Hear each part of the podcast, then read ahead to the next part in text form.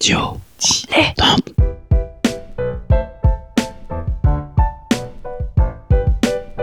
Donc ce que vous proposez comme d'habitude, c'est de la poudre de perlimpin. La République, c'est moi Et je ne me laisserai jamais entraîner par un opportuniste dans cette voie-là. Allez, rangez vos mines boudeuses Rangez vos discours de rageux Restons polis, le podcast qui explique calmement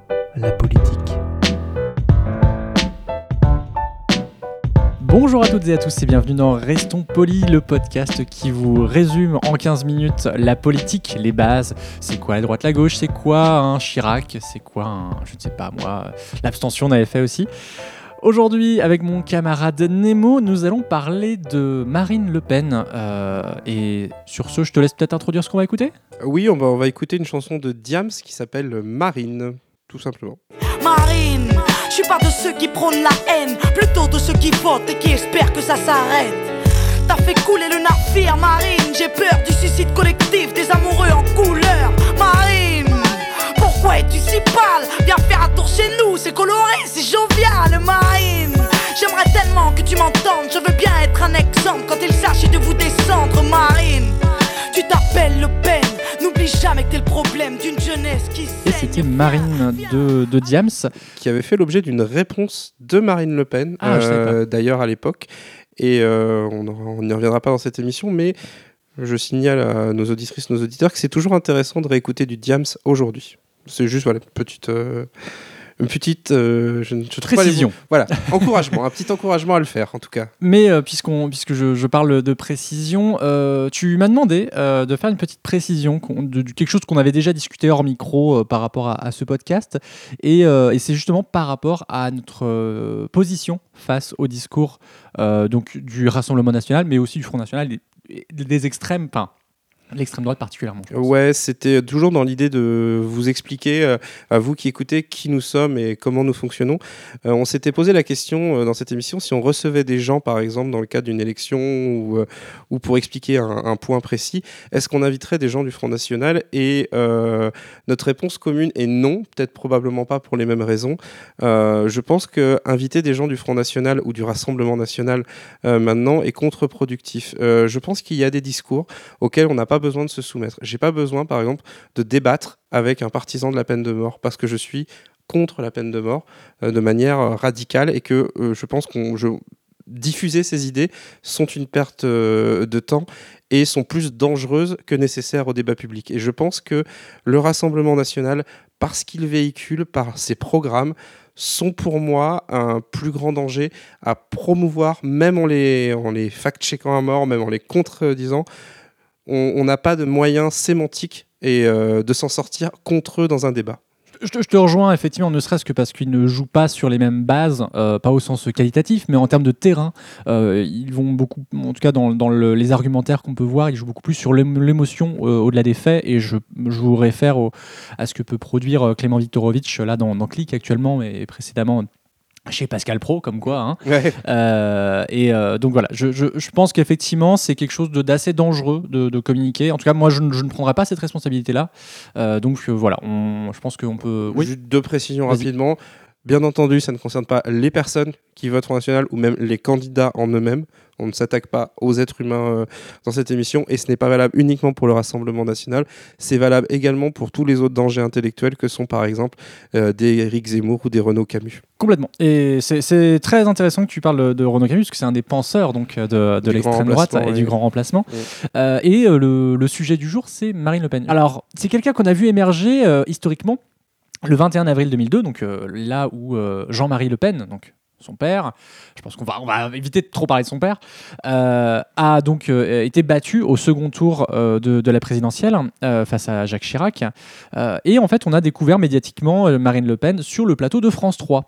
Et là, en fait, elle et les médias, ça a un peu matché, euh, comme on, on pourrait Mm. dire, puisque on a trouvé une figure plus jeune qui rajeunissait un peu Le Front euh, National. le Front National, euh, qui répondait plutôt bien, qui était une bonne cliente, hein, il y a cette expression dans le journalisme, Oui. et qui permettait en fait de construire toute une histoire sur la dynastie Le Pen, etc. Et c'est une, en fait, le Front National à l'époque a construit toute une mythologie hein, autour de, de Marine Le Pen, comme quoi elle était timide au début, qu'elle osait pas trop aller dans les médias, mais qu'elle s'est rendue compte qu'elle pouvait être utile à sa famille. C'est du storytelling pur et simple. Marine Le Pen a été euh, dans sa famille, euh, on va dire construite politiquement. C'est comme son père, un animal politique. Peut-être un peu moins euh, mordant, mais qui a quand même beaucoup de qualités oratoires qu'a la famille Le Pen de manière générale, elle n'est absolument le fruit d'aucun hasard. Et euh, elle a fait euh, l'objet au tout début, donc la séquence dont tu parles, c'est clairement un ballon d'essai euh, qui a fonctionné. Et la raison pour laquelle aujourd'hui elle est à la tête de la formation d'extrême droite principale de la France. Et ce qui est intéressant, c'est que, on, et on le remarquait dès l'élection enfin, de, de 2012, c'est qu'on voit qu'il y a un grand changement sociologique qui vient avec, avec Marine Le Pen, puisque le Front National, c'était toute une constellation de- dire, de groupements euh, d'extrême droite, euh, d'anciens, euh, comment dire, de gens qui ont collaboré, de jeunes dénégationnistes, etc. Là où Ma- Marine Le Pen incarne un changement sociologique avec des non, comment dire, des gens pour qui la politique va devenir un métier, qui pas, qui font, enfin voilà, et qui n'ont pas besoin, parce qu'avant, si vous voulez, les les, les Maigret, les comment dire, les Golnisch, euh, eux. Financièrement, ils n'avaient pas besoin. Euh, Golnisch, je crois, était prof d'histoire euh, à la fac. Il y en a un autre qui était grand fonctionnaire, enfin haut fonctionnaire d'autres un, un aristocrate. Euh, et euh, là, euh, quand on voit arriver les Philippot, etc., on remarque une- des professionnels de la politique, Ouais. comme Marine Le Pen. Marine Le Pen qui est tellement une professionnelle qu'elle a compris directement les deux plus grandes faiblesses du Front National quand elle en reprend les rênes. Euh, la première, c'est euh, alors c'est l'opération de dédiabolisation. Jean-Marie Le Pen a toujours assumé euh, l'outrecuidance. Il a voulu euh, se démarquer par la provocation et euh, par le rentre-dedans, qui est une stratégie en termes de stratégie mélanchoniste qui était celle de la France insoumise à la présidentielle notamment, qui est une stratégie de rupture, là où Marine Le Pen s'est dit je ne peux pas faire uniquement de la rupture, il faut aussi que je m'intègre. Et elle a théorisé cette prophétie autoréalisatrice qui est la dédiabolisation du Front National. Euh, juste pour euh, expliquer, en gros, pour moi, à partir du moment où ils ont dit on va être plus sage, parce que le Front National sait très bien être sage à des moments donnés entre, entre les élections, à, à paraître tout doux, Marine Le Pen a commencé à parler de dédiabolisation. Des médias ont commencé à le reprendre, et du coup, comme ça en parlait dans les journaux et dans les médias, c'est devenu autoréalisateur. C'est-à-dire que dit oui, la dédiabolisation est en marche. On a même entendu euh, des propos comme genre elle est hyper dédiabolisée, euh, voilà, ce genre de choses. Ça, c'est là, ça a été son premier grand succès. Et euh, son deuxième succès, ça a été effectivement de virer les éléments à problème, mais surtout de faire qu'il n'y ait qu'une seule maison. La, la- dissidence est absolument pas tolérée. On peut d'ailleurs constater que quelqu'un comme Florent Philippot, qui est devenu un professionnel la politique, lorsqu'il a monté sa propre formation en dissidence du Front National, euh, eh bien, il s'est fait écraser, mais véritablement, et je crois que son score, euh, il est euh, 0,6% aux européennes ou un truc comme ça. Euh, donc, voilà, elle a été euh, véritablement... euh, elle a euh, disrupté l'extrême droite, si je peux me permettre l'expression. En tout cas, elle a appliqué une stratégie classique d'un parti de gouvernement à un parti d'extrême droite pour essayer justement de conquérir le pouvoir parce que Jean-Marie Le Pen, on pouvait douter qu'il voulait le pouvoir, Marine Le Pen, il n'y a aucun doute. Cette femme veut le pouvoir, elle peut l'avoir aujourd'hui. Est-ce qu'elle le rendra un jour? Ça, c'est une autre question. C'est très intéressant ce que, tu, dis, puisque effectivement, on voit, euh, Maigret, par exemple, disait que le, Front National était une composante de la droite, des droites. Euh, et puis après, peu à peu, il y a une autre pensée qui est venue. C'est Jacques Doriot qui, qui avait une phrase comme ça euh, ni droite ni gauche, français. Oui. Quelque chose qu'a repris d'ailleurs Marine Le Pen Et Jean-Marie Le Pen et Jean-Marie Le Pen après aussi. Oui. Enfin, non, mais avant, j'ai dit. Jean-Marie Le Pen, son slogan au second tour, c'est Je suis économiquement de droite, socialement de gauche et nationalement de France. Et le pire, c'est que c'est à peu près un des rares trucs qu'a gardé Marine Le Pen de Jean-Marie Le Pen. Au nord, ils sont extrêmement populaire, populiste, euh, de, auprès de- des populations un peu pauvres, un peu populaires, etc. Tandis que dans le sud, c'est une extrême droite un peu plus classique, euh, voilà, avec des, euh, des thèmes euh, ultra-libéraux, etc. C'est un parti qui, qui dit n'importe quoi en fonction de l'endroit où il est, parce qu'il obéit à une demande euh, local. démagogique. Hmm.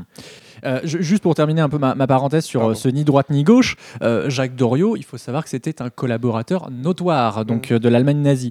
Et puis on remarque, voilà, c'est Louis Alliot qui, a- qui avait noté ça à propos de la dédiabolisation justement. Euh, c'est c'est- donc c'est la dédiabolisation euh, ne, ne- ne porte que sur l'anti- l'antisémitisme. C'est ça qui empêche euh, de voter pour nous. Si vous faites sauter ça, alors là, vous libérez le reste. C'était Louis Alliot qui disait ça. Ah donc un autre penseur de- de- du Front National. Donc on voit bien qu'il y a ce processus qui est en cours. Alors là peut-être qui n'a pas réussi à transformer à l'élection face à Macron, euh, mais peut-être qui, passera un jour. Ah oui, mais ils ont marqué beaucoup de points, le Front National. hein. Par exemple, on n'en a pas encore parlé, mais Robert Ménard, ça c'est une prise du Front National qui est absolument dingue. C'est un ancien journaliste euh, président des Reporters sans frontières qui s'est transformé en joli petit soldat de l'extrême droite euh, à Béziers, qui a pris la mairie de Béziers. Et, sa femme, non, Emmanuel Ménard, je crois qu'elle s'appelle, je suis désolé si je n'ai pas bien son prénom, Emmanuel Ménard, qui est député Rassemblement National aujourd'hui, et euh, il faut s'en méfier. Emmanuel Ménard, en tant que député non inscrit à l'Assemblée, est extrêmement efficace, et Marine Le Pen s'est véritablement entourée d'une armée de soldats euh, capables aujourd'hui de prendre le pouvoir dans différents endroits en France, notamment au nord et au sud. Nous, à l'ouest, on est un peu encore euh, épargnés. L'est a une droite traditionnelle qui fait encore euh, pas mal le job. Mais il y a véritablement chez Marine Le Pen une construction pour prendre le pouvoir. Et quand elle regarde des schémas comme celui de Trump aux États-Unis ou même d'une certaine façon Boris Johnson en Angleterre, elle a euh, pour le moment euh, de quoi se, réjouir. Ces deux plus grosses erreurs pour le moment, ça reste son débat complètement foiré face à Macron euh, au second tour des présidentielles de 2017 et euh, sa nièce Marion Maréchal Le Pen qui est une sorte d'électron libre euh, qui euh, est en train de s'installer dans le paysage. Finalement, Marine Le Pen va peut-être son, peut-être son plus gros danger, c'est de devenir has-been euh, parce qu'il y a une sorte de mercato euh, de l'extrême droite en ce moment où euh, d'un côté il y a Zemmour, Valeurs Actuelles, etc. Mais plus ces gens-là s'engueulent, plus ils deviennent respectables parce que euh, les médias en font ce que tu disais des bons clients. Et euh, eh ben, beaucoup de gens de cette extrême droite le doivent notamment à la performance de Marine Le Pen. Oui, effectivement, qui n'a pas su, effectivement, qu'il y a eu cette, cette phrase euh, euh, dans les villes, dans les campagnes, sur les réseaux sociaux. Euh, je, je voulais juste euh, revenir, parce qu'on est déjà à 10 minutes Ouais. d'émission, enfin plus de 10 minutes. Il y a- y a- il y a- quelles sont ses idées à, Marine Le Pen? Parce que oh, c'est vrai que c'est très flou. euh, on voit une évolution, par exemple, sur le, le Frexit, l'euro. Euh, Il y, a- de vrais questionnements qui, se déroulent. Et euh, c'est vrai que là, après la défaite euh, face à Macron, il y a une vraie crise. Mais le problème, c'est que justement, le Front National et le Rassemblement National, aujourd'hui, tu le disais en début, ne jouent pas sur les mêmes bases. Ils n'ont pas besoin de programme. Les gens ne votent pas pour eux pour un programme. Ou alors, c'est un programme, c'est qu'ils n'aiment pas les Arabes et qu'ils se disent que ce sera. ce sera- C'est un peu Non, exagéré. je, je ne dis pas que tous les électeurs du Front National sont comme ça. C'est un Je peu dis exagéré, juste- je, trouve- je je- ça exagéré pour le programme de- de- du Front National. enfin, oui, bien sûr, mais aussi, il y a un programme du Front National qui se base sur des thèmes nationaux. Leur écologie est nationaliste. Grosso modo, leur programme est nationaliste. C'est un retour aux frontières, etc. Mais euh, c'est également un plus grand pouvoir pour la police. C'est très récent hein, que le Front National dise oui, quand même, les flics qui tapent sur les gilets jaunes, voilà, c'est absolument pas dans la culture du Front National. Mais c'est aussi pour ça qu'il est difficile à saisir. Parce que dès que le Front National euh, ou le Rassemblement National prend quelque chose, prend un thème et s'accroche, s'il y a un renversement de l'actualité, ça devient, bah, tout d'un coup, c'est peut-être pas tant que ça. Alors, aujourd'hui, on a, on a, t'as parlé de l'euro et notamment le fait que bah, ça lui avait été assez fatal euh, pendant le second tour de l'élection présidentielle. Mais aujourd'hui, il faut bien voir ça, c'est que ce parti essaie de, ramasser toutes les peurs et essaie de ramasser toutes les angoisses de la population pour en faire sienne et servir une solution qui, qui est une espèce de délire d'intégration forcée à un modèle national. Moi, à part de l'autoritarisme et euh, qui est à peu près leur seul euh, tronc commun, je vois pas grand-chose parce que comme je l'ai dit, en économie, ils disent pas la même chose d'un bout à l'autre du territoire. Euh, en sociologie, euh, pareil. Sur l'immigration aussi, bon là, voilà, c'est on, On sait ce qu'ils en pensent. commun. hein, voilà. Mais c'est un gloubi-boulga, faut quand même le dire. C'est mais, mais vraiment, si vous voulez, euh, si vous êtes intéressé par le Front National, ou même vous vous dites, tiens, ça peut être un parti intéressant, moi je vous dis, ok. Mais dans ces cas-là, allez lire leur programme. Et revenez après. Mais j'attends de voir. Et certains peuvent être convaincus. hein. Et Ah, Ça peut être convaincu, mais pour moi, c'est un gloubi-boulga. hein. on, on- on en vient peut-être au, au- au nœud du problème et on va peut-être finir là-dessus. Euh, c'est que le Front National dans les territoires, il y en a assez peu. On a assez très peu de députés. Je crois qu'il y en a quoi? Il y en a deux euh, des députés a- Front National? Ils- Non, ils ont 3 ou 4, peut-être? Ils ont 3 ou En tout 4 cas, ils n'ont pas assez pour constituer un groupe. Non, mais ils ont aussi des sénateurs. hein, Ça, Ils ont le- aussi des sénateurs, ça c'est vrai. Ouais. Tu as raison de, de- de le préciser. Et au national, ils font quand même des scores euh, qui, euh, qui font jalouser beaucoup. Oui, bah oui, parce qu'ils sont unis. Comme je l'ai dit, Marine Le Pen a réuni tout son camp autour d'elle. Il n'y a que elle, il n'y a que son parti. Donc, euh, ben, son offre politique ne se disperse pas. C'est un excellent parti de premier tour. Est-ce que ce sera un parti de second tour un jour? Je ne sais pas. Mais euh, oui, ils, sont unis. C'est aujourd'hui, ils sont en train de ce- ce- cette mouvance ultranationaliste et euh, de repli sur soi et de et on va dire de National, euh, Ouais. nationalisme euh, ouais, économique, un petit peu de, de- de retour sur soi économique, de, de repli sur soi, euh, eh ben ils, sont, ils, sont, ils ont le vent en poupe, en poupe, pardon, en poulpe, c'est autre chose. Euh, ils ont le vent en poupe et ils n'ont aucune raison de se désunir à l'heure actuelle. Merci beaucoup Nemo. Alors je, ma phrase de, ma citation du mois, elle est de Christiane Taubira et elle est très à propos étrangement. C'est la responsabilité politique implique de rappeler les ancrages et de tracer les perspectives. On espère en tout cas qu'on a posé des ancrages. C'est très court pour une citation de Christiane Taubira. Oui, c'est très court, je suis d'accord. On espère qu'on a posé des ancrages sur qui est Marine Le Pen, d'où elle vient et euh, quelles sont ses problématiques actuelles et que vous saurez tracer vous-même les perspectives en libre conscience. Merci beaucoup Nemo, on te retrouve dans Les Pyrénées, Canapé Game et À, À gauche gauche toute. Et moi on me retrouve dans... Ah, ludologie. Ah, voilà. Et euh, Dans ton merci canapé, j'allais dire. aussi. Merci beaucoup à Suzy Q pour le générique et nous on se retrouve la semaine prochaine. Salut Salut.